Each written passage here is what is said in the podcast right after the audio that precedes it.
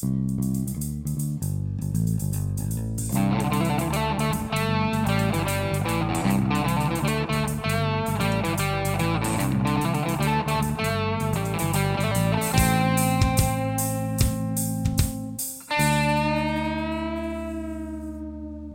muito bem-vindo. Você está na frequência da Coruja de Urna, podcast sobre filosofia, política e outras artes.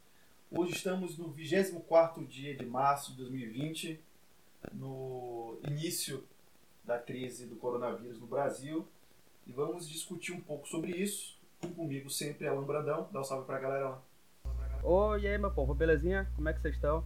Tem tempo já que a gente não se fala, né, meu irmão? Desde a lavagem do porquinho que eu passei aí. É verdade, é verdade. É, o, o, enfim. Tá, tava meio difícil mesmo manter a rotina de trabalho e, e podcast e tal. Aí, aí esse, esse isolamento forçado tem sido bom pra isso, pelo menos, né? É, o bom que agora não tem desculpa mais nenhuma, né? Agora é tocar podcast. É. Temos tempo para fazer isso. Tomara que a gente consiga agora fazer mais uma coisa mais, mais rotineira, né? De manter um, um padrão de, de, de episódios, enfim. Então vamos lá. É, então, hoje, é, no nosso programa hoje, a gente vai abordar a crise do coronavírus, perspectiva da filosofia, que é o de costume, e mais especificamente analisando dois conceitos do marxismo, que é a luta de classes e a, o caráter gregário do ser humano. Com isso, a gente quer dizer que uh, a gente vai apresentar aqui que esses conceitos que Marx nos apresentou lá no século XIX, tudo indica que os acontecimentos sociais contemporâneos ocasionados pela crise do coronavírus têm argumentado a favor da existência do que Marx chamou de luta de classe e também argumentado a favor da existência dessa, desse caráter gregário do ser humano. Quer dizer o quê? A luta de classes, né, que a gente pode, é, de, de, a grosso modo, falar que é esse antagonismo entre os pobres e ricos, tem se, é, se mostrado muito ultimamente nessa crise e ao mesmo tempo a, a, outra ideia de que os seres humanos têm uma ligação, são animais sociais, são animais que vivem em bando. Parece que isso é demonstrado tanto pela ligação que o vírus mostrou que a gente tem, ou seja, não adianta cuidar de si próprio se não cuidar do outro. O vírus mostrou que a gente tem uma ligação maior do que, é, do que muita gente gosta de admitir. E por outro lado, o mal-estar causado pelo isolamento talvez também advogue em favor dessa natureza gregária do ser humano. Bom, é isso é... mesmo. É... Vai lá. É isso mesmo. É... Eu acho que a gente não está aqui para fazer um trabalho de informação científica sobre o coronavírus, nem um trabalho de jornalismo estatístico, até porque a gente está vendo muitos números, eles estão mudando o tempo todo, se atualizando. Seja aqui no Brasil, na Itália, chega um momento que você fica até confuso. A gente não vai fazer isso. Quem quiser saber sobre o coronavírus biologicamente, vai procurar. Atila Amarino está fazendo um ótimo trabalho aí no YouTube, nos podcasts também. É, muito melhor que o Ministério da Saúde, inclusive. Uh, mas aqui a gente vai optar por uma, por uma abordagem mais conceitual, né? Que é o trabalho da filosofia, é o trabalho do conceito.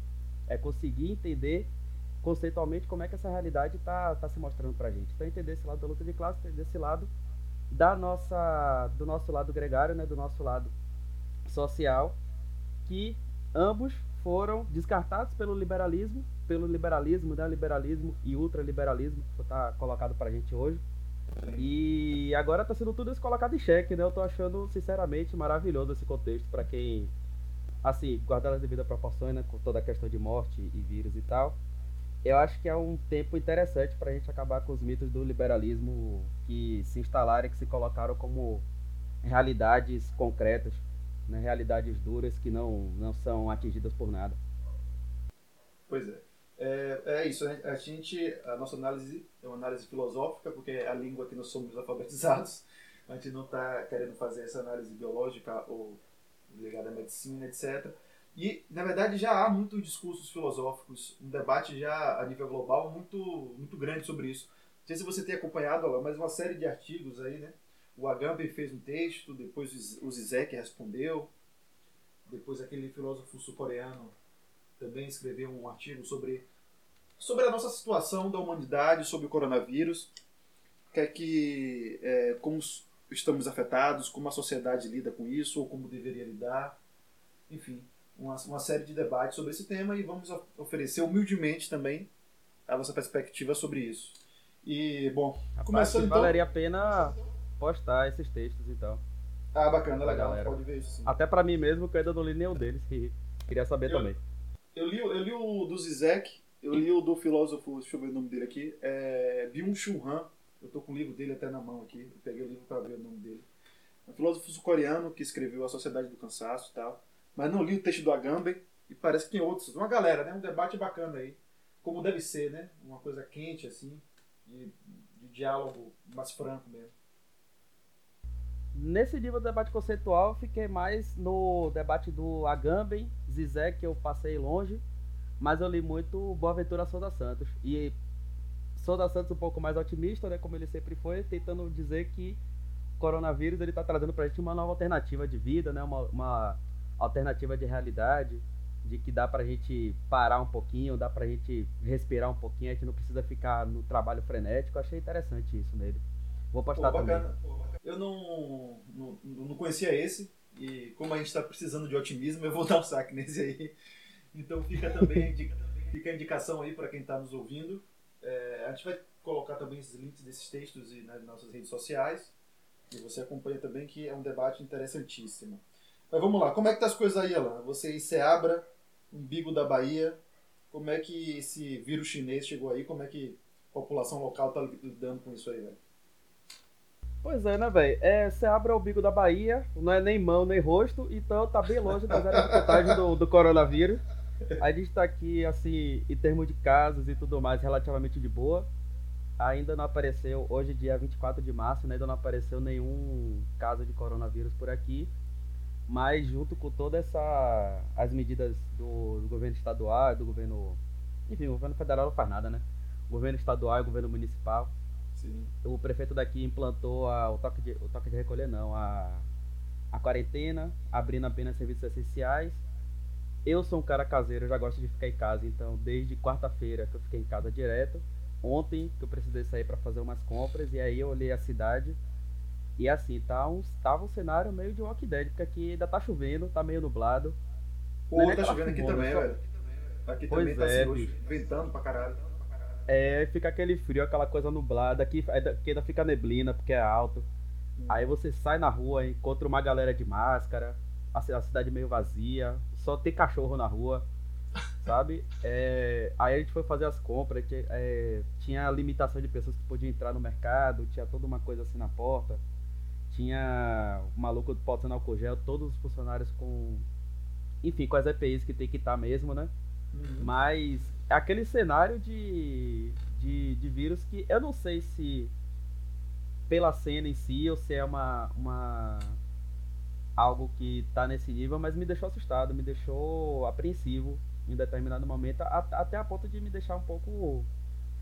Enfim, me tirou do eixo, sabe? Sim. Me fez pe- pensar assim, poxa, as coisas, apesar da gente estar trabalhando, tá, as coisas não estão normais, as coisas estão tão esquisitas. Quer dizer, tudo tá bem esquisito, tudo tá parecendo um filme, na verdade. Mas acho que esse dia de ontem foi o dia que eu ma- mais senti esse baque de. Porra, tá, tá estranho, velho. Tá. A gente precisa tomar várias atitudes mesmo. É foda Enfim, não sei se eu porque- consegui me expressar. É isso. Aqui, aqui em Salvador, é, bom, não sei dizer como é que tá em Salvador, porque Salvador é uma cidade muito grande. Aqui, aqui, aqui, aqui, na, na Federação, que é onde eu moro, é, as coisas estão tão bem devagar. É, Quando eu saio para correr, eu vejo pouca gente na rua, embora tenha algumas pessoas assim. Passei para correr, tinha um bar, um pessoal no bar e tudo. É, mas também não- mas é bem diferente, né? Como, como se fosse um domingo, assim, as ruas mais vazias. Agora, é, um amigo meu de Cajazeiras, Diego, falou que lá em Cajazeiras a situação é diferente. A galera, muita gente sem botar fé no, no que está acontecendo, as ruas movimentadas, o pessoal ainda é, é, sem se ligar que tem que ter uma postura diferente, e muito parecido com, com o que era antes. Então, infelizmente, parece que é um, vai servir para atrasar o nosso retorno à normalidade, né? Porque parece que o vírus vai continuar circulando aí, porque até a gente pegar a visão da gravidade da situação. É porque tem essa questão, né? Salvador é uma cidade, uma, uma metrópole, tem várias realidades diferentes. É, eu acho que a gente tem também a realidade do trabalho, que a gente vai falar daqui a pouco, que acaba obrigando as pessoas a irem pra rua. Acho que em Salvador deve ter muito serviço de delivery, Uber, é, ah, sim, próprio sim, trabalho sim. informal, a galera na rua tendo que se virar para sobreviver. É, então isso torna a situação de Salvador um pouco mais, mais complicada, né? E já tem vários casos aí. Então, é. a, situação, a situação de Salvador é bem mais complicada. É, já tem alguns casos aqui em Salvador, já não é já não é um problema futuro, mas um problema presente mesmo aqui da cidade. As coisas já estão acontecendo. A gente sabe que daqui a poucas semanas a gente vai chegar no, no nível crítico do negócio, né? Gente vai chegar no nível mais difícil de, de lidar, colapso hospital, esse tipo de coisa. Não vai tardar para Salvador virar um, uma coisa mais difícil. E aí realmente é, é, porra, aí é um, um lance psicológico de manter né, uma, uma, tranquilidade. A gente sabe que as coisas são difíceis, são estranhas. E a gente tentar manter uma, uma sanidade mesmo, né? Não, não, não deixar cair em desespero e porque as coisas é, as coisas estão ruins, mas vai passar, né? A gente vai sobreviver a isso aí. A gente vai passar por uns meses complicados, mas essa, essa crise vai passar e a gente vai voltar a, a, uma outra forma de vida em não muito tempo. Mas enfim, é, você falou que para você é fácil, você é caseiro. Oi? Não, voltar à nossa vida normal, né? Mas o que eu ia perguntar para você também era o seguinte, você. Aqui em Seabra eu não tô vendo muito isso não, de pessoas estarem é, enfesadas ou chateadas ou estressadas de não terem que sair. Aqui eu senti que todo mundo meio que entendeu. Até a galera que fica no bar, mãe em frente a um bar, né? Tem um barzinho aqui em frente da minha uhum. casa, sempre tinha uma galeria jogando dominó ali. Nem essa galeria tá se juntando mais para você ver. Aí eu vi o nível hard de comprometimento, sabe? Gostei de ver Sim. essa galera.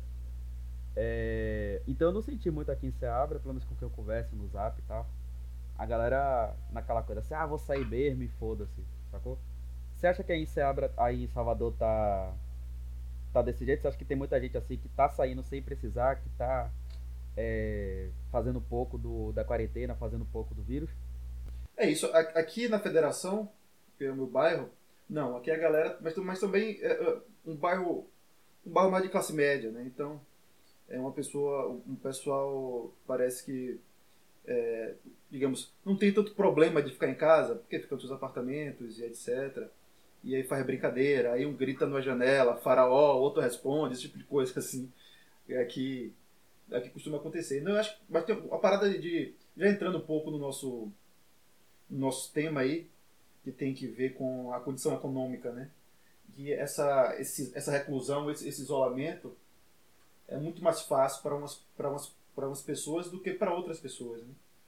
Para mim, que, que, que, moro só, no apartamento, um espaço, etc. Para os meus vizinhos aqui do prédio em frente, que é, é, é também, etc. Mas para quem mora, sei lá, divide o cômodo com duas, três pessoas e não tem um, uma condição, não tem uma casa confortável, divide espaço, é apertado, é um pouco mais difícil, né?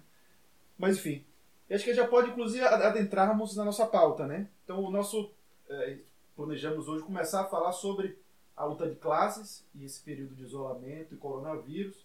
Eu queria saber de você, Iver, o que, é que você preparou para a gente aí para nos ajudar a compreender esse conceito marxista e essa nossa realidade. O que é que você me diz aí?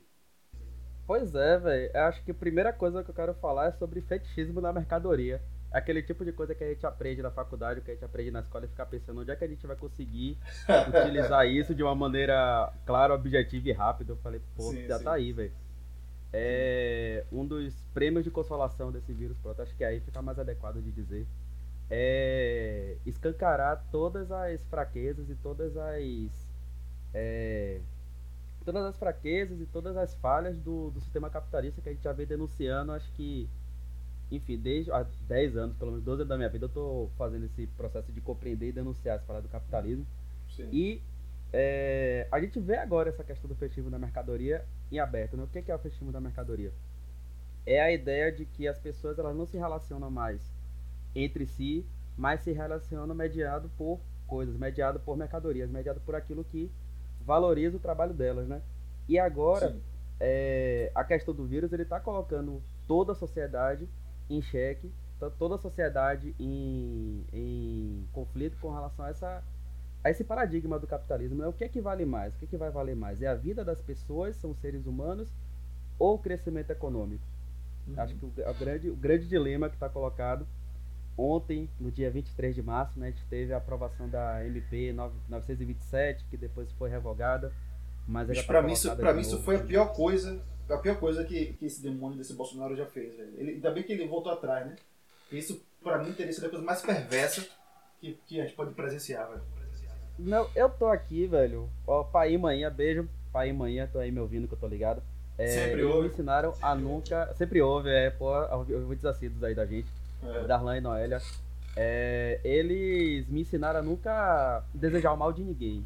Você tem que, tem, tem que buscar seu espaço, tem que lutar e tal, mas você nunca deseja mal de ninguém. Agora, bicho, depois dessa parada de ontem, velho, Bolsonaro e Paulo Guedes, pra mim, tem que morrer empalado, velho. Tem que morrer empalado, tá ligado? Tem que, tem que rolar uma guilhotina, tem que rolar um negócio desse, porque, velho, foi uma parada que me deixou, deixou aí, cara, aqui desnorteado. Lendo Não, essa foi, lei e é... pensando nas consequências. O Brasil inteiro ficou desnorteado com essa maluca. Agora, agora explica rapidamente aí para quem tá ouvindo a gente, que possa talvez não tá entendendo de que lei a gente tá falando. Só por alto, é, fala aí pra.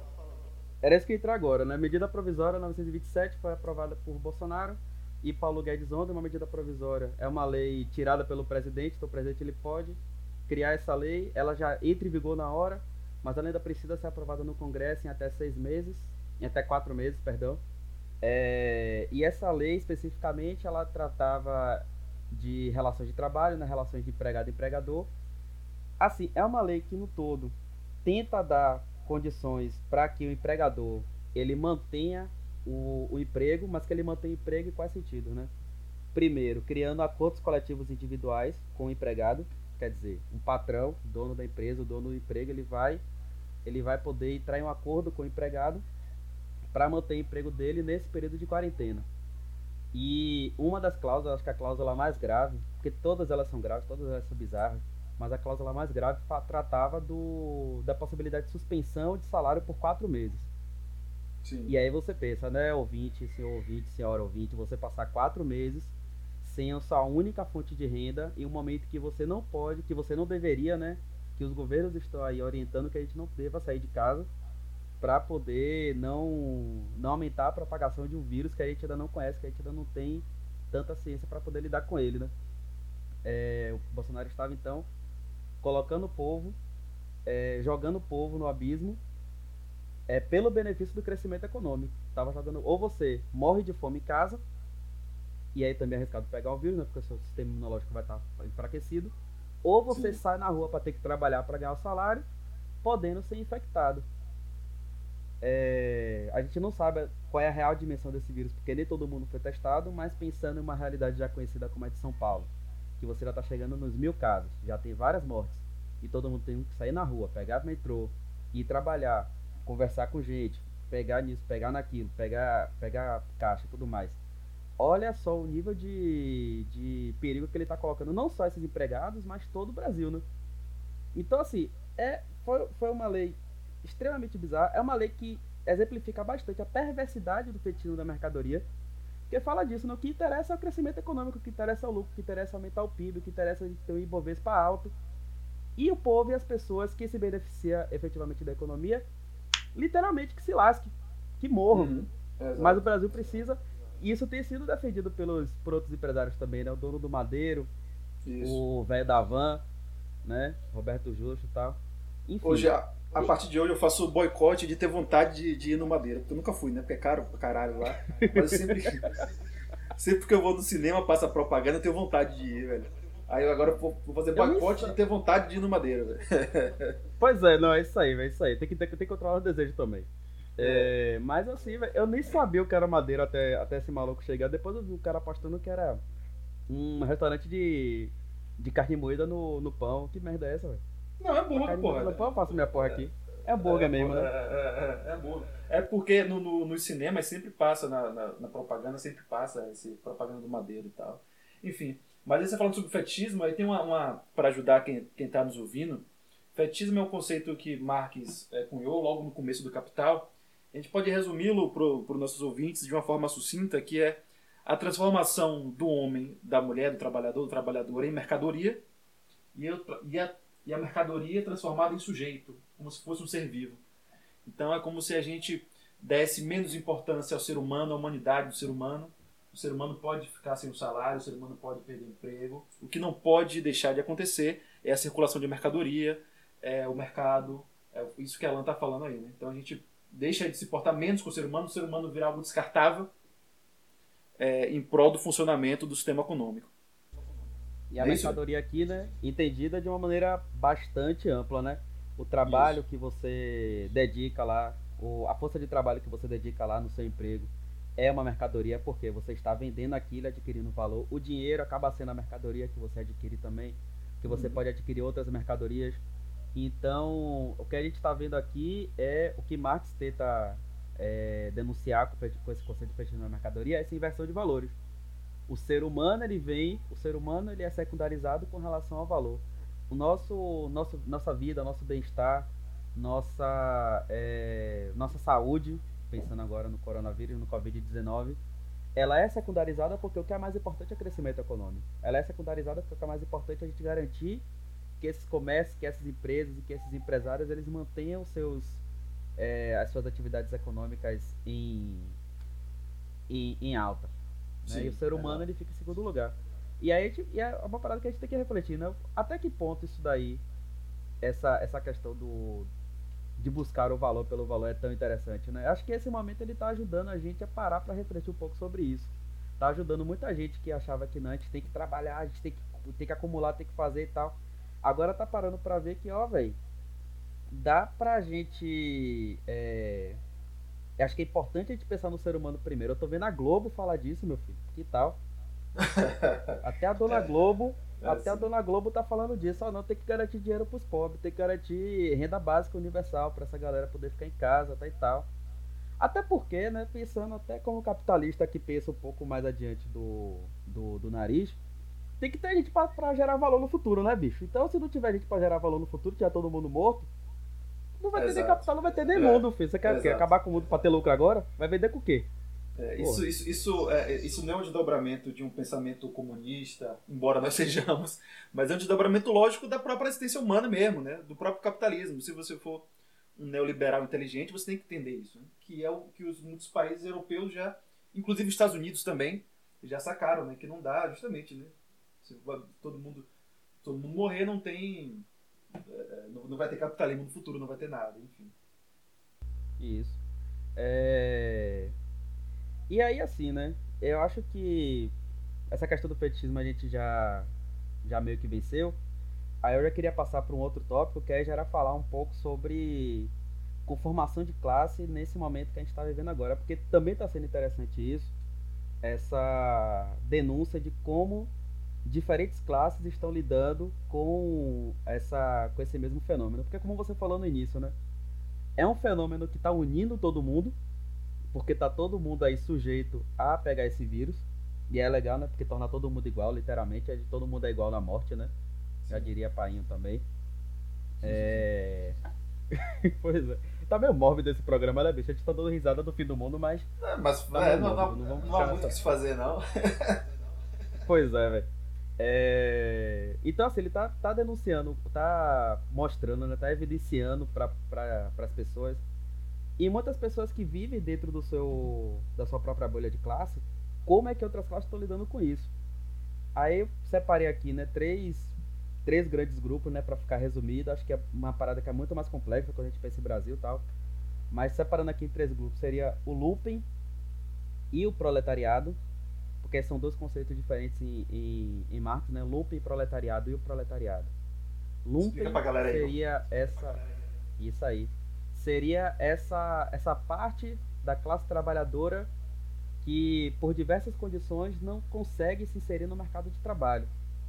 Sei lá, seja por questão de uma educação deficitária, seja por questões raciais, seja por questões físicas, elas não conseguem se inserir na classe trabalhadora, então elas são condenadas ao empobrecimento, a, a um alto empobrecimento, né? Então você está falando aqui de mendigos, a gente está falando aqui de pessoas completamente excluídas do, uhum. do círculo de valor, né? É... E quando a gente pensa, e ele, Marx pensou esse conceito lá no século XIX, mas ele se aplica hoje, eu creio né, que ele se aplica a uma parcela ainda maior da sociedade, né? Porque se a gente pensa em mecanização da produção, a gente pensa em especialização da, da própria classe trabalhadora que acaba precisando ter mais educação para poder se inserir no mercado. Você tem um grande, uma grande parcela da população que fica literalmente excluída, fica aí sujeita a trabalhos informais, sujeita a trabalhos precarizados. É, hoje em dia nós temos o fenômeno da uberização, que nada mais é do que o um nome é, mais atual, mais século XXI, mais ligado à internet, jovem, o para lumpen proletariado, Sim. sabe? É, então eu creio que essa ideia de lumpen hoje ela se expande para uma parcela ainda maior da sociedade.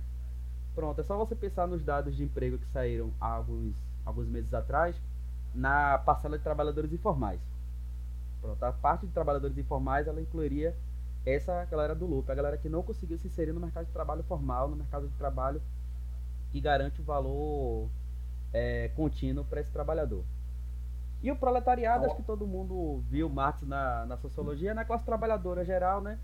Que consegue se inserir no, no, é, no circuito de valor mais amplo. Assalariado. Na época de Marx. Assalariado. É, na época de Com Marx. Algumas das né? mínimos, do, dos mínimos direitos trabalhistas que, Isso. que conseguimos, etc.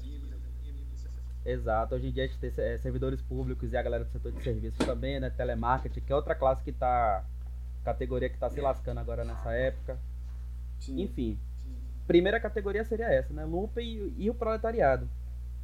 Formado hoje por trabalhos precarizados informais e que tá, tá, tá sendo imposto uma condição de continuar seus trabalhos, até porque eles têm atividades essenciais, né? Aqui, como eu já falei, né, a galera do delivery por aplicativo, Uber, Rappi, é, iFood. iFood faz uma propaganda humanizada ali na, na televisão, mas quando você vai ver os vídeos dele, vai ver a realidade deles. Tem várias reportagens na internet, a gente vai linkar algumas. Você um documentário muito bom dele... também, bicho. Já viu esse documentário? Não vi, não. Pô, depois, é, enfim, eu procurar e tentar compartilhar nas redes sociais também. Vamos lá, continue. Pronto, compartilha também. É, você vê que a realidade dele está sendo disposição constante ao, ao Covid-19. É, eles não podem voltar para casa, eles não podem é, parar de trabalhar, porque se eles param de trabalhar, eles perdem o. Eles perdem o sustento. Vão, vão matar eles e a família deles de, de fome. As dívidas não foram suspensas, como em outros países. Aqui no Brasil elas Sim. não foram suspensas, então o povo tem que trabalhar mesmo. E tem outra questão que, por conta de estar tá todo mundo em quarentena, você tá tendo uma alta demanda. Então a galera tá na rua se expondo para morrer, para manter outras pessoas em quarentena. E isso está sendo bastante exposto, está sendo bastante colocado na rua, sabe? É... E é perverso, velho. É perverso. É complicado você.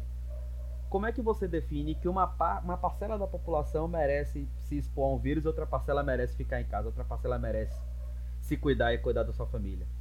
É. Sabe? Reflita isso aí, ouvinte, ouvinta. Eu acho que o caso emblemático sobre isso foi a primeira morte do coronavírus acho que a primeira morte no Brasil foi uma empregada doméstica, né? Que ela pegou a doença, ela pegou o vírus, justamente dos patrões, e os patrões sobreviveram e ela veio a óbito.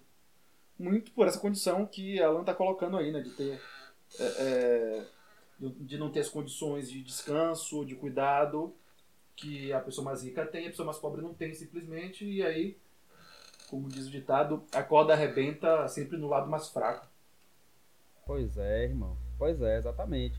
Quer dizer, alguns setores eles estão garantindo para alguns setores não, né? Algumas empresas e eu creio que são deve ser bem a minoria. Se for 50 50, se for muito, é, eles estão garantindo para os seus empregados algumas condições para trabalharem, né? Tipo nessa nesse mercadinho que eu fui aqui em Seabra, você tinha todo mundo lá de luva, de, de máscara, de touca, todo mundo com álcool gel o tempo todo, cada um com seu álcool gel no seu caixa, no seu setorzinho, ele botando álcool gel na mão de todo mundo que entrava sabe? Então eu achei isso interessante, porque é serviço essencial, eles vão ter que trabalhar mesmo, porque senão aí entra no caos, entra no saque e tudo mais, mas assim, você garante para essa galera uma, uma, uma segurança mínima, né?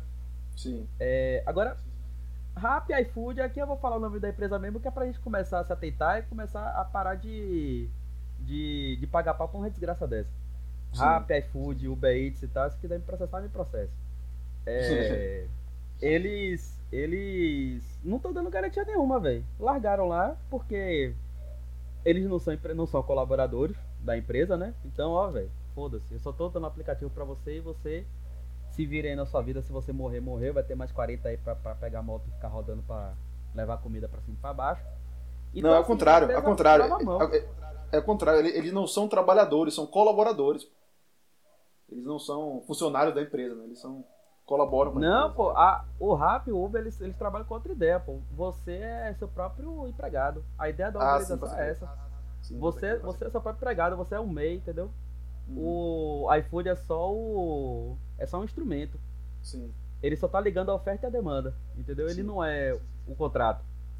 Então eles lavam as mãos, velho. Jogam pra cima, falam que não é com eles e tá submetendo uma grande parcela da população e lucrando em cima da morte de uma, de uma parcela dessa classe trabalhadora.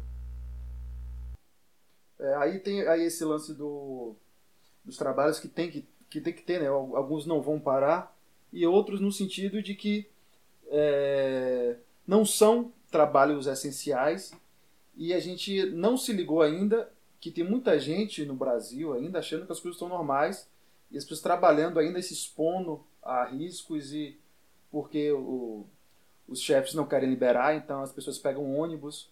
E entra mais uma vez o, o, a importância da, da classe econômica, né?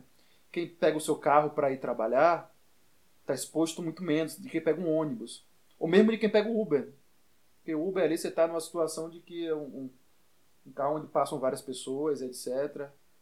E a, a própria ideia de trabalho, porque o nosso ministro e o presidente também, né, falou que não, não podemos parar de trabalhar e etc. Mas como que trabalha, né? Quem que trabalha? Para uma pessoa que pega o seu carro e entra no seu escritório é, com muito pouco contato com qualquer pessoa, ou o trabalhador que tem que pegar ônibus e tem que se, deslocar, é, é, se deslocar encontrando diversas pessoas no caminho e, e passando esse vírus adiante, né? Pois é, velho. Aí já, já entrando no, no outro item aqui da, com formação de classes do Brasil, segundo a minha cabeça e meus estudos, que é esse proletariado do setor de serviços. É que aí já entra mais a gente, né? A galera da educação, a galera do que usa muito trabalho com internet, tá? Que usa muito. É, que tem um nível de renda um pouco maior. Então tem essa capacidade de parar de trabalhar um pouco, de se isolar e muitos deles de fazer trabalho em casa, de fazer o home office. Agora Sim. essa galera é, é Paulo Guedes, o ministro da, da Economia, Bolsonaro, a galera que fez a reforma trabalhista lá em 2015, 2016, eles vivem em um mundo da lua, né? Porque eles acham que pedreiro vai fazer home office. Sacou? Eles acham que é.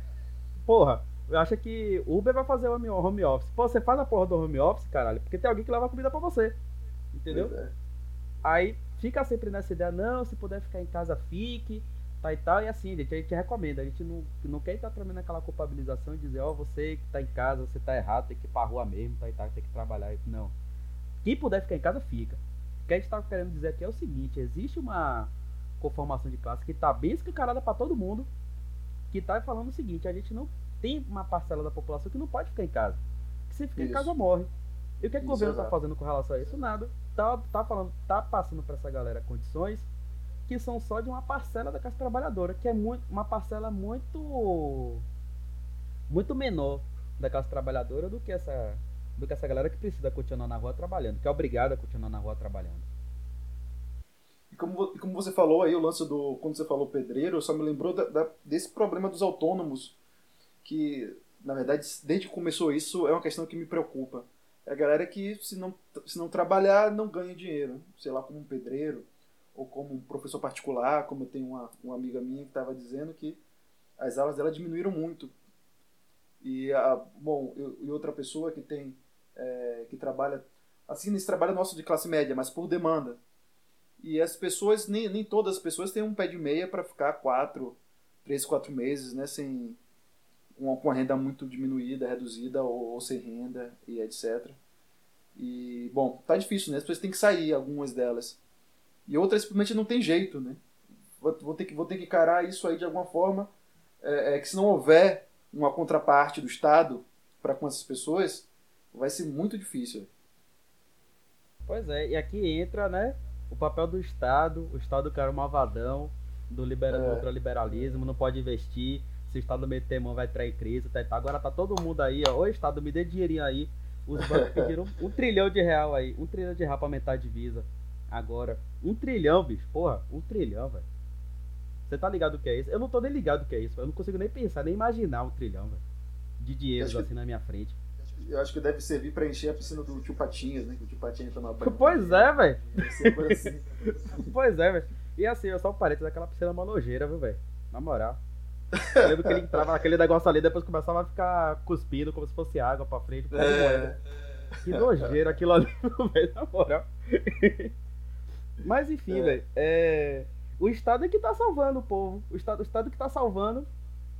Tá tentando, né? Só o que eu vejo, tá tentando fazer isso e salvar as grandes empresas, mas a realidade de outros países, inclusive nos Estados Unidos, a panaceia do liberalismo, né? O grande país capitalista que deu certo ou não, que nunca deu certo aquela merda. Mas tá lá, velho, tá dando, tá dando 400 conto pro seu povo. Porque sabe que a galera vai passar fome, sabe que a galera vai ter que ficar em casa. Tá, já, já, lá você já tá uma situação de 10 mil casos. Tá obrigando o povo a ficar em casa agora e para obrigar a ficar em casa tem que dar dinheiro, senão o povo vai morrer. E lá é, você sim. também tem uma realidade de um lumpen proletariado alto, de muitas pessoas trabalhando em serviços precarizados, em serviços informais. Sabe? Se o Estado é, não faz esse tipo de coisa. E aqui, aqui a gente não viu ainda né, nenhuma ação do tipo de ajudar as pessoas a, a, a, a sobreviver nesse período. A gente não viu nada ainda disso, né? A gente só viu o contrário. Essa loucura dessa tentativa de MP de suspender salário, coisa do tipo. A ideia de amparar, de, de amparar a população, a gente não viu ainda, não sabe como é que vai ser. Sabe nem se vai ser, inclusive. Exato. E aí, e outra coisa que eu queria falar aqui também desse setor da, da classe média, proletariado do setor de serviços, que eu estou chamando aqui, né? Proletariado do setor de serviços, é essa ideia, essa panaceia da internet, né?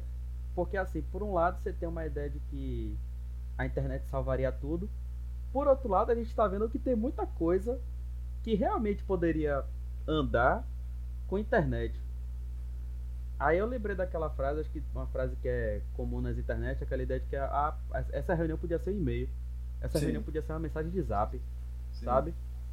E tipo, a gente tá vivendo isso literalmente agora. A gente poderia fazer muitas coisas, simplificar muitas coisas, é, utilizando a internet, mas também eu fico um pouco com medo disso se tornar também uma uma uma desculpa até né para ampliar o nosso isolamento social ampliar o nosso individualismo. Talvez daqui para frente alguns alguns setores desses vão começar a pensar olha é muito mais barato deixar uma galera trabalhando em casa e uma galera trabalhando aqui então vou deixar essa galera trabalhando em casa direto. Sim e trabalhar em casa você tem uma outra questão que você é mais explorado né porque você tem o trabalho de casa o trabalho do o trabalho da do seu emprego você paga o serviço, né? Porque você paga a luz, você paga a internet, você não está utilizando do, do trabalho. Então isso gera uma série de, de problemas. Mas enfim, isso aí são problemas para a sociedade do futuro. Se ela existir ainda. Se ela existir. é. Bom, é isso. Então, o, o lance aqui é, é, realmente a luta de classe. É, ou seja, essa divisão entre aqueles que trabalham e aqueles que vivem do rentismo, os pobres e ricos, se, tem se tornado mais acentuada, né? Essa crise com o coronavírus acentuou mais essas diferenças. Parece cada vez o, os, os, pobres, essa, esse caso da primeira morte ser de uma trabalhadora doméstica, que inclusive é, com, é, pegou o vírus dos patrões, mostra muito isso, né? Porque, como eu falei, a corda arrebenta do lado do mais fraco e, e o mais fraco está ficando cada vez mais fraco. É como, é como o Alan falou também, tem que trabalhar, tem que sair de casa, e mesmo porventura, se a gente imaginar que essas pessoas estão, estão em casa, qual é o tipo de casa que essas pessoas estão, né? É fácil a gente ver na televisão, no, na Rede Globo direto, ah não, fica em casa, e está é, tudo bem. Tá tudo, tudo bem para quem?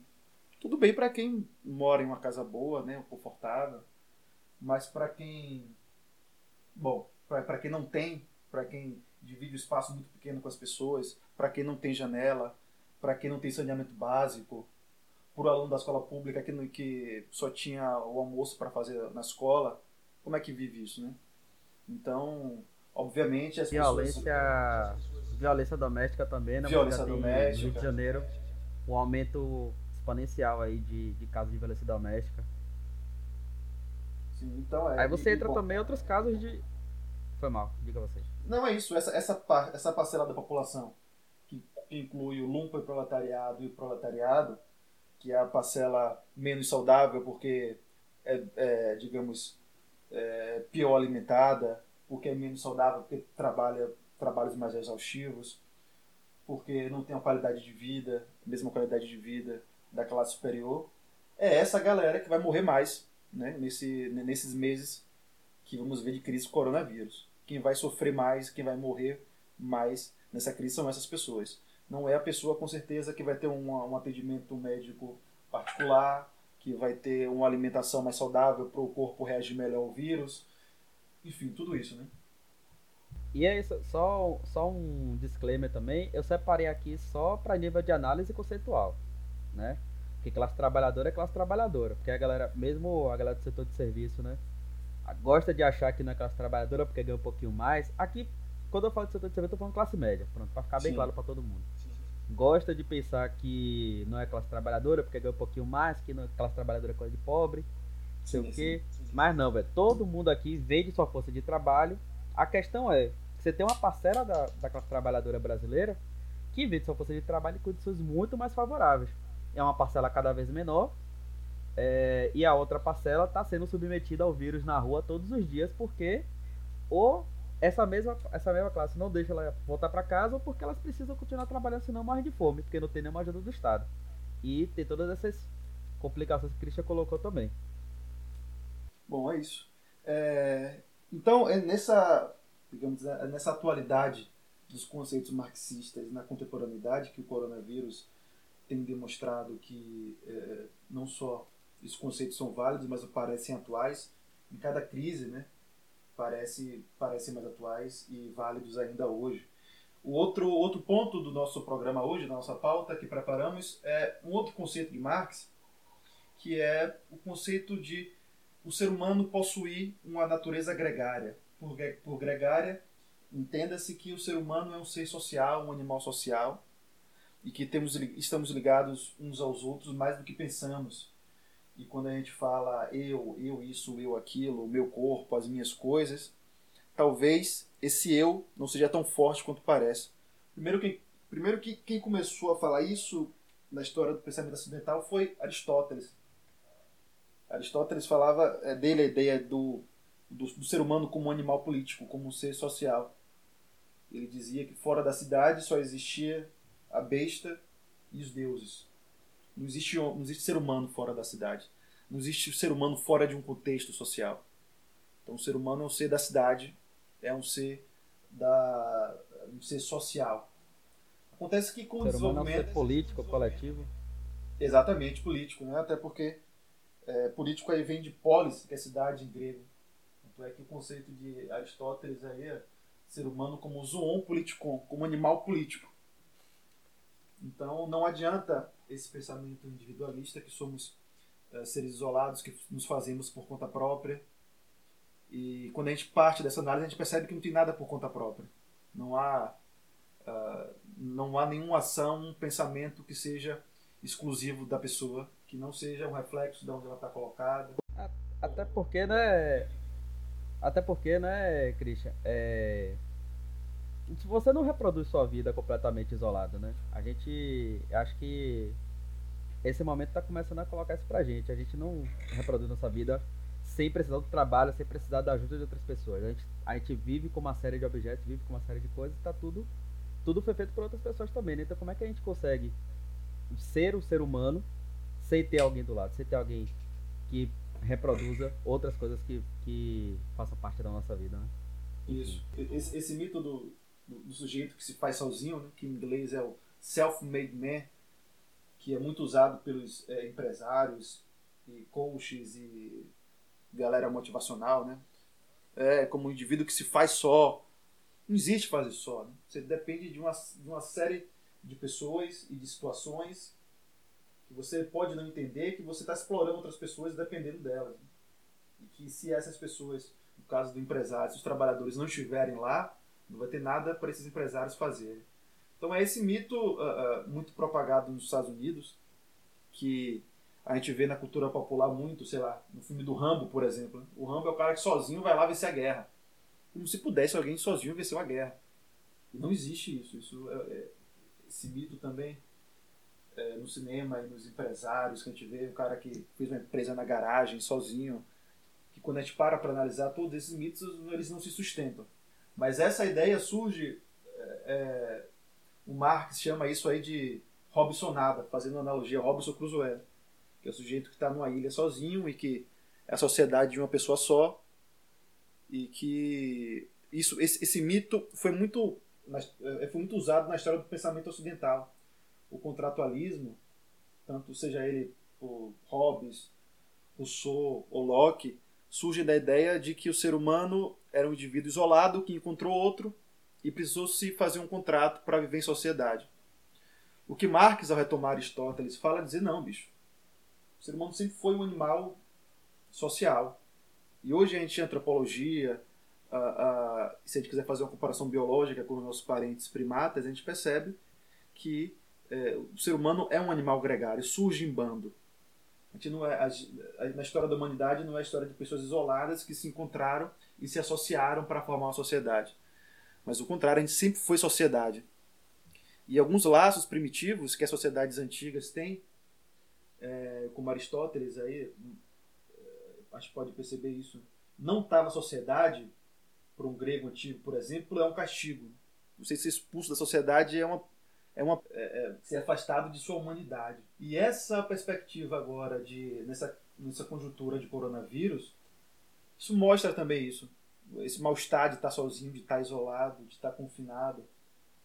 Então as pessoas muito sem saber como lidar com essa com esse com esse isolamento, que é uma reclusão. Reclusão é um castigo na nossa sociedade. O cara que vai preso. O cara que é preso é porque ele cometeu um crime. E o cara que já está preso e, e pra, digamos, ter uma maior punição é o cara que vai para solitária.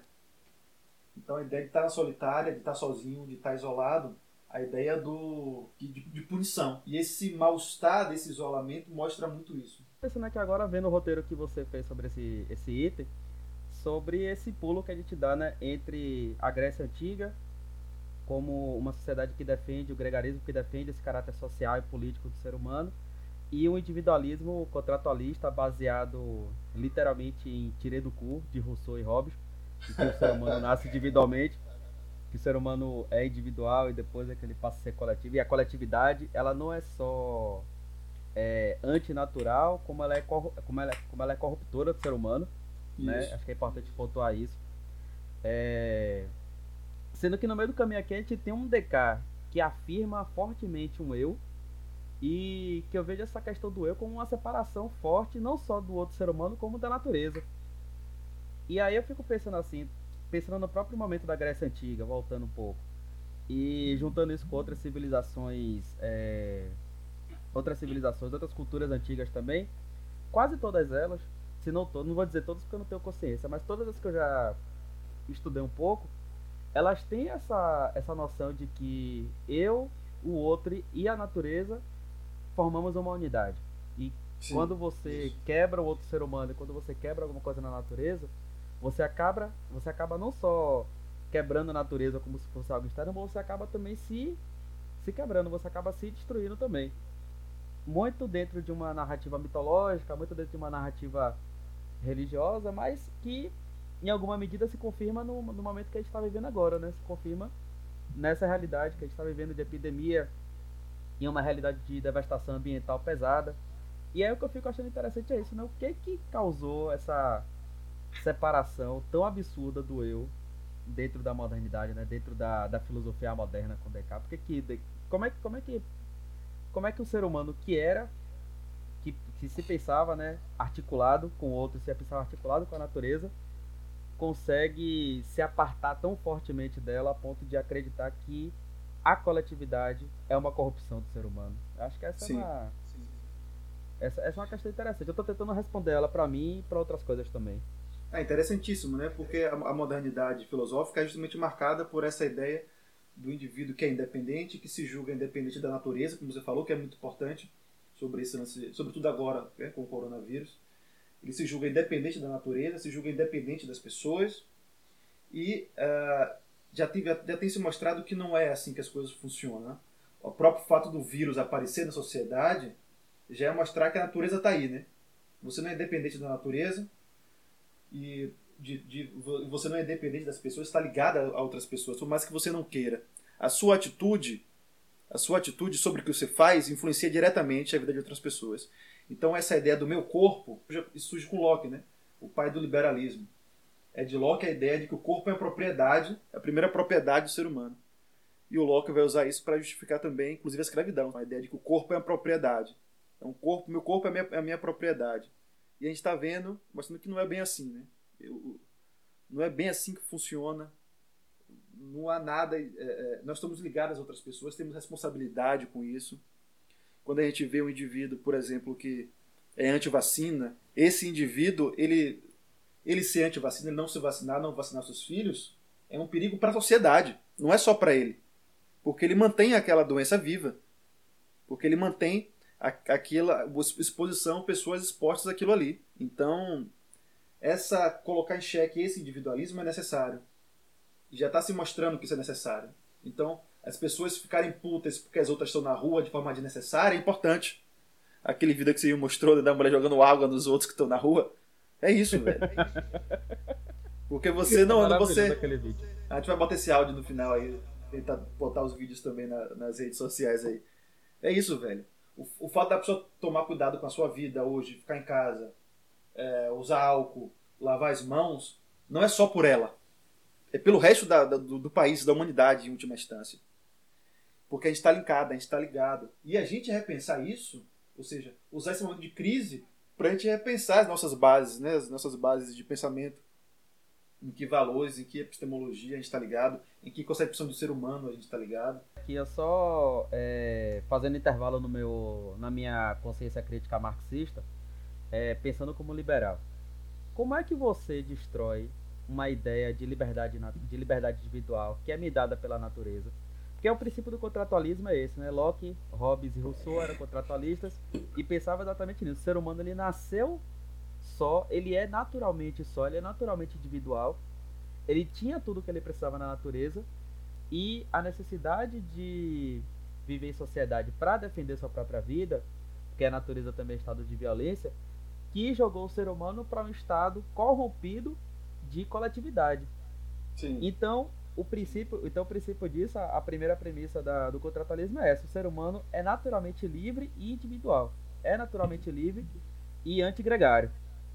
Sabe? Isso, então, é, isso. e me parece que é isso que o liberalismo tenta, tenta resgatar. Você vai ter um Estado mínimo que vai garantir para esse ser humano as suas liberdades individuais, para que ele seja para que ele possa realizar as suas, as sua, o máximo possível das suas potências naturais. Né? Como é que a gente quebra esse, esse argumento?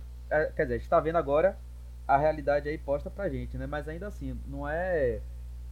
Mesmo que a realidade esteja posta para todo mundo, acho que não vai ser de uma hora para outra que todo mundo vai desfazer não, essa não ideia do individualismo. Até porque tá todo mundo dentro de casa.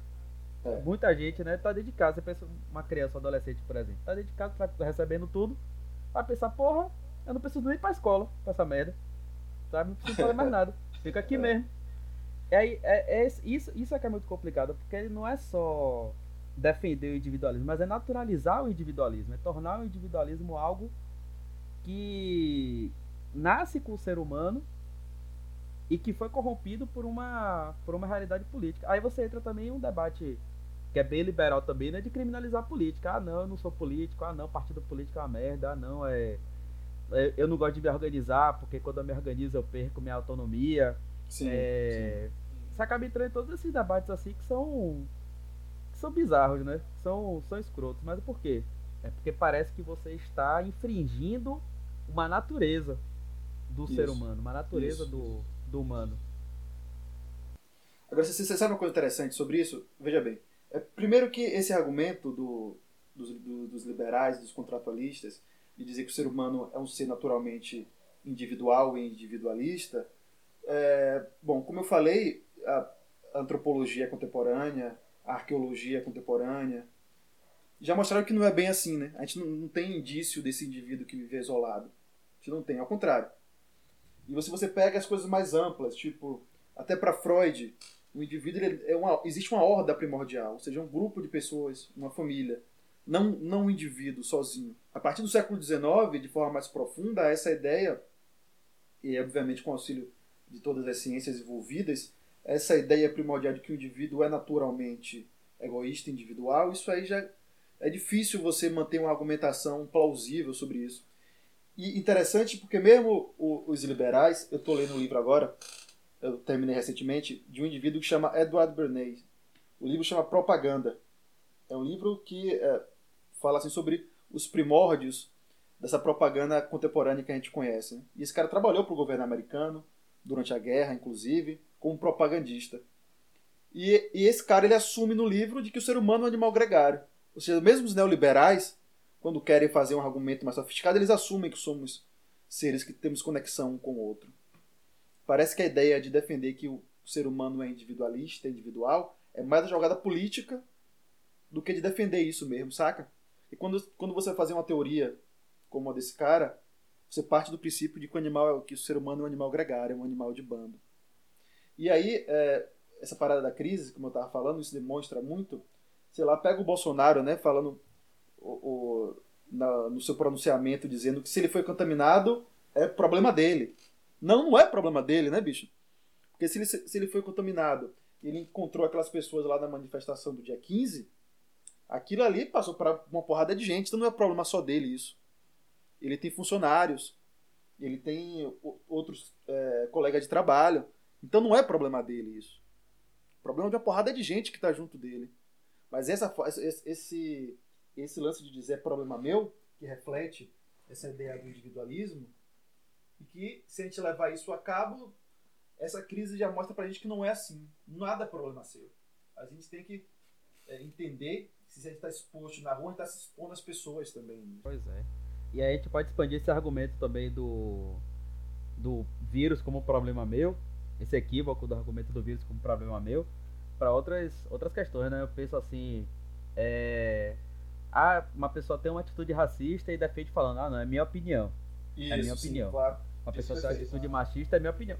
Não é, meu irmão. Não é. Você tá aí defendendo uma, uma parada que tá, desfa tá desfazendo da pessoa individualmente, mas tá desfazendo da pessoa enquanto uma categoria, enquanto grupo social, enquanto uma coletividade. E você tá reproduzindo essa, essa ideia pra frente, tá levando pra frente essa ideia. Porque outra pessoa vai ouvir, vai achar que é tranquilo, porque não vai ter nenhuma, nenhuma punição, né? Porque a galera acha bonito falar essas coisas. E aí segue, vai seguindo para frente esse tipo de coisa. O individual, você vai criando mônadas, né? Você vai criando pequenos mundos isolados no universo, no mundo. Em um mundo em que você precisa lidar com os outros o tempo inteiro, mas é todo mundo isolado ao mesmo tempo. E ninguém consegue conviver, ninguém consegue trocar ideia, ninguém consegue entender o que, que o outro tá pensando, o que, que o outro tá achando. É, todo mundo acha que está sendo enganado o tempo todo. Todo mundo cria uma desconfiança do outro.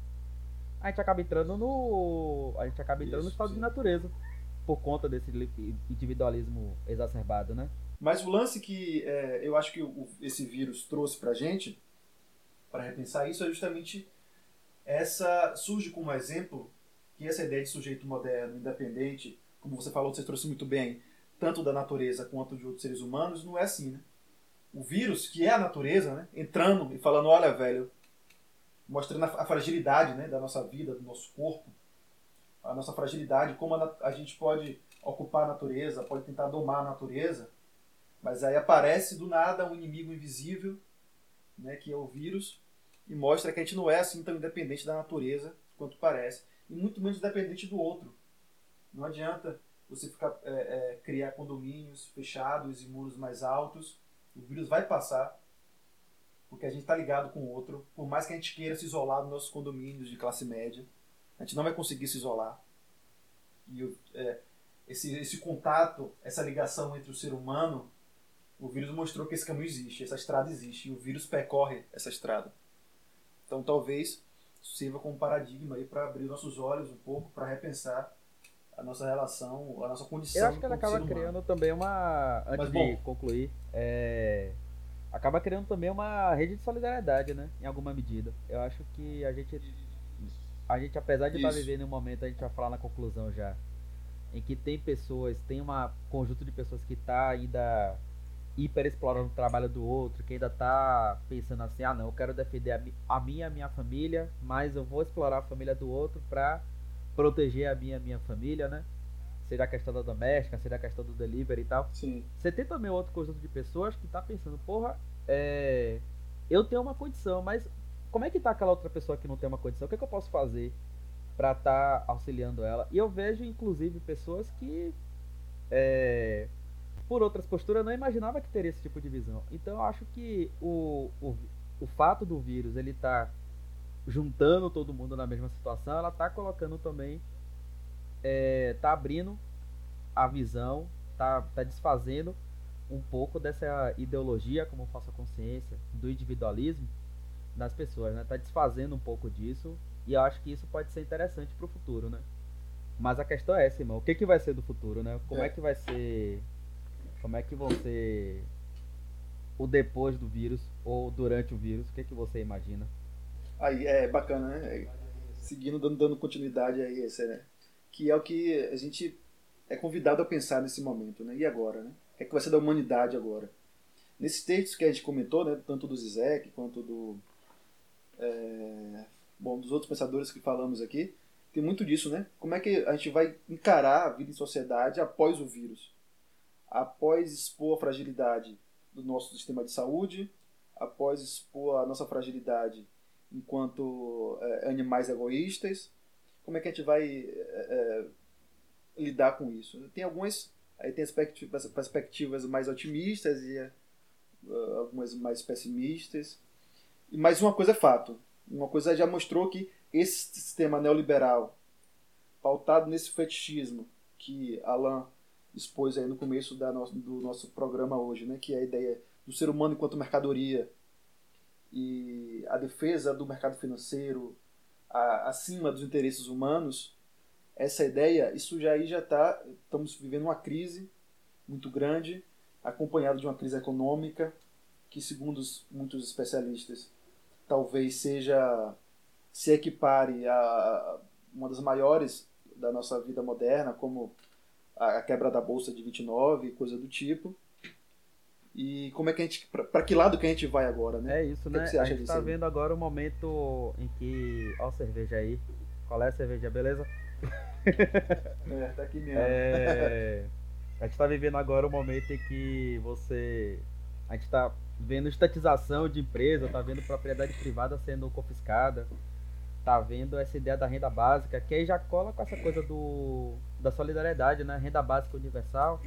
Para quem não sabe, procure lá, gente. Eduardo Suplicy, pai do Supla, toca essa política aí há 20 anos da renda básica universal, que é simplesmente garantir para todas as pessoas um tantinho do, da renda acumulada pelo Estado, né?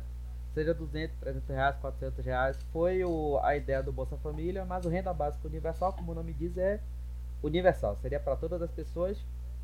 E é uma ideia que está sendo colocada em prática por vários estados e era impensável até fevereiro desse ano. Em março já está sendo aplicada, pensando né, que as pessoas precisam sobreviver, pensando em solidariedade.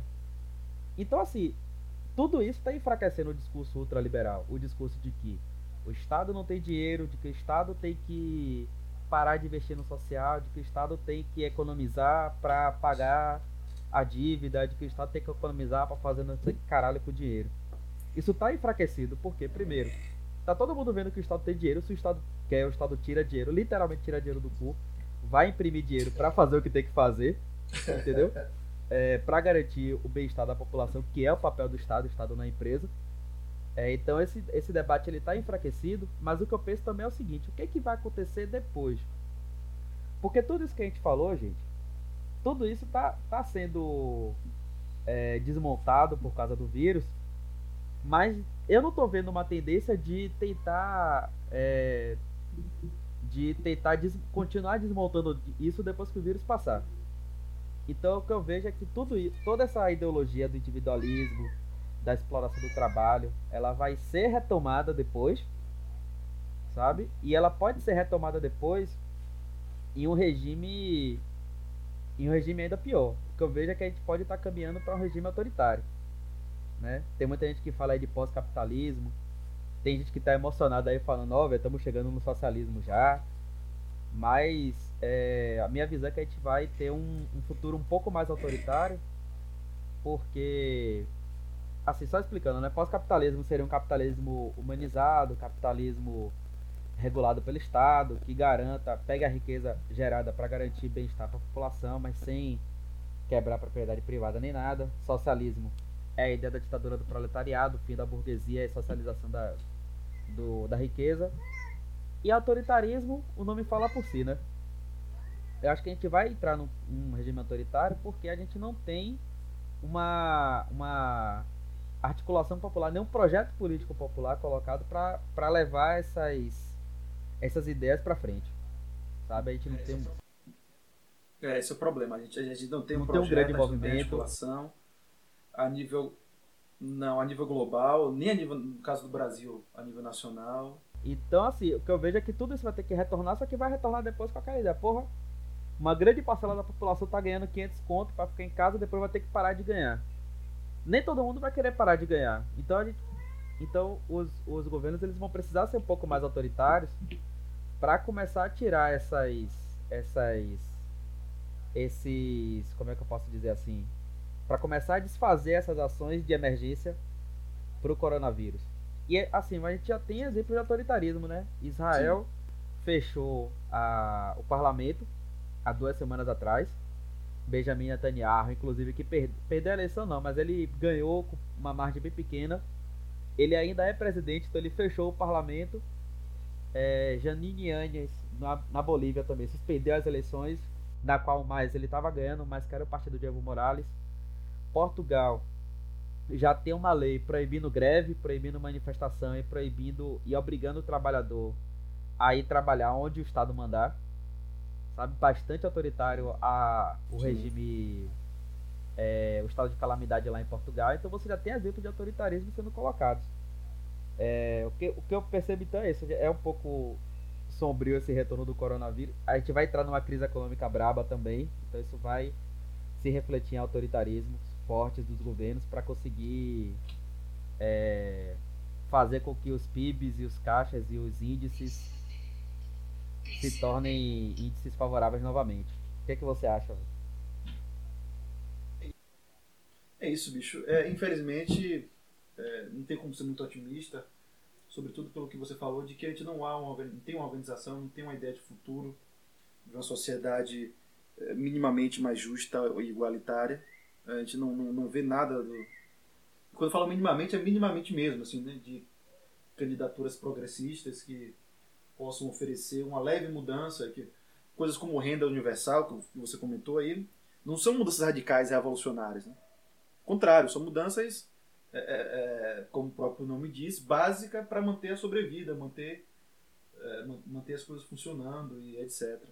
Mas nem isso a gente vê. A gente vê um horizonte é, nesse sentido é, muito carente de, de imaginação. Talvez seja isso aí carente de imaginação de novas formas de vida e coisa e tal. E aí as pessoas mais otimistas é, é, que estão escrevendo e pensando sobre isso estão dizendo que é, essa crise pode fazer surgir né, essas novas formas de organização de, forma de vida e tal. Bom, vamos pensar, né? Vamos, vamos ver o que acontece. Vamos nos organizar, vamos propor, vamos tentar mostrar que é possível fazer um mundo diferente, vamos mostrar as debilidades e fragilidades desse modelo, que inclusive é o que a gente está tentando fazer aqui nesse episódio, né, nesse projeto. Isso mesmo, é. Não, diga aí. É isso, tentar oferecer algo, né? Tentar mostrar, conversar e. Não, era isso mesmo que eu ia falar, porque eu tô falando essas coisas assim, não é para parecer pessimista e falar, ó, oh, gente, depois do Covid vai vir o vírus do neoliberalismo 3.0, mas é, é para dizer assim, velho se ele, as coisas não vão mudar por inércia. Eu vejo muita gente, muito texto.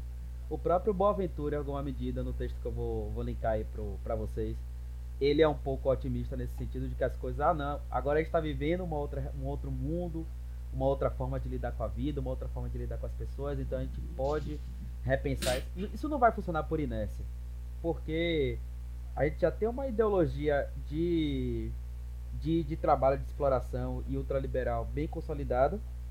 E a tendência é que isso continue para frente, continue com mais força, até porque a gente vai viver uma crise. Mas é fato que nós estamos vivendo Sim. um momento completamente atípico. É completamente atípico. Tem gente que está comparando essa realidade de agora com a realidade da gripe espanhola. Mas na realidade da grife espanhola a gente, a gente não tinha internet, sabe? São várias experiências que as pessoas estão realizando, são várias é, formas de, de viver, de conviver, várias análises da, dessa, desse momento que estão sendo, sendo postas no mundo, é, que estão propondo várias ideias diferentes. Sabe? Mas o nosso papel é esse, é produzir, divulgar e promover essas novas formas de vida no pós-vírus. Essas novas formas de viver no pós-vírus. Por exemplo, quer ver uma coisa que acho que isso daqui vai caber para todo mundo, gente? Greve. Vocês estão vendo aí o quanto greve funciona? Estão vendo aí o quanto uma greve afeta o capital, irmão? Tá? Afeta o empresariado. A galera fica nervosa quando você para de trabalhar, então vamos fazer greve daqui para frente, vamos organizar greve. Daqui a pouco vai ter greve de professor da rede estadual, eu já vou chegar com essa ideia, gente. Vocês ficam aí pensando, ah, não atrapalha não, não afeta nada. Não afeta uma porra. A galera fica retada quando você para de trabalhar o dia. Se a gente parar 10, se a gente parar 20, se a gente parar 30, 40, velho. Os caras vão dar o cuchipio, tá ligado? Ainda mais agora que eles estão na Berlinda por conta do. Por conta da economia tá em crise. Então, é, eu acho que esse momento ele pode mostrar novos rumos, novas alternativas, mas a gente precisa assumir isso. E isso que eu não tô vendo. Eu vejo muitas pessoas esperando, outras ou então achando que essas coisas vão acontecer que o capital vai se humanizar por conta do coronavírus, isso nunca vai acontecer, gente. A gente precisa assumir o posto de humanizar a humanidade de novo. Isso, é isso mesmo, acho que é isso. Tornar humana a humanidade. E por, por tornar humana, nós estamos nos referindo a repensar nossos laços com os seres humanos, repensar nossa condição aqui, que mundo que queremos, mais solidário, menos egoísta. É mais ou menos isso, é a nossa nossa conclusão de hoje. Então esse foi o nosso sexto, sexto episódio. episódio sexto episódio. Sexto episódio. Ah, sim, antes, antes de encerrar, antes de encerrar, eu queria pedir desculpa para Elias. A gente estava confirmado de fazer o sexto episódio com Elias, mas a gente vai fazer. Tá marcado ainda, certo? É... Mas queria pedir desculpa para ele. A gente fez esse episódio do Corona porque era muito emergencial, mas vai rolar o de Elias também, vai ser o próximo, belezinha? Desculpa aí, Elias. Um beijo, tô ligado que você nosso Isso. ouvinte. Elias, com certeza ele está ouvindo esse episódio. A gente tá, tinha programado de fazer um episódio sobre educação e dialogando com, também com a filósofa, com a filósofa Ana Arendt, que é a filósofa que dialoga. Liberal. E, e bom, vamos. É... Não, esse é o nosso sexto episódio, um podcast que a gente está aí em contínua evolução, aprendizado e é, apresentando esses conceitos de filosofia, dialogando com a sociedade se você está ouvindo isso no YouTube, não se esqueça então de curtir, de compartilhar. Se você está ouvindo nos, é, nos programas de áudio, como Spotify coisa do tipo, também compartilhe com, com o pessoal, com as pessoas que você gosta, dessa força aí para a gente estar tá começando nesse projeto com o intuito de levar conhecimento, dialogar com a filosofia, apresentar a nossa visão aí sobre, fazendo análise dos acontecimentos de uma forma mais profunda, menos óbvia trazendo um pouco de filosofia para vocês. É isso aí, espero que tenham gostado. Continuaremos agora nesse período de isolamento, talvez com uma frequência maior. Acompanhem também nossas redes sociais. É isso. É isso aí, Mensagem gente. final, Alan. Agradecer que chegou até aqui, que teve a paciência de ouvir a gente. Espero que você se sinta inspirado pela, pelas ideias que a gente trouxe aqui. Acho que a gente está vivendo um momento único, a gente tem que agarrar esse momento único com todas as forças para tentar mudar essa realidade escrota que a gente está vivendo, gente. É isso. Um beijo, um abraço, boa lavação de prata aí pra todo mundo. Valeu, um abraço a todos e todas. Nos vemos no próximo episódio. Valeu.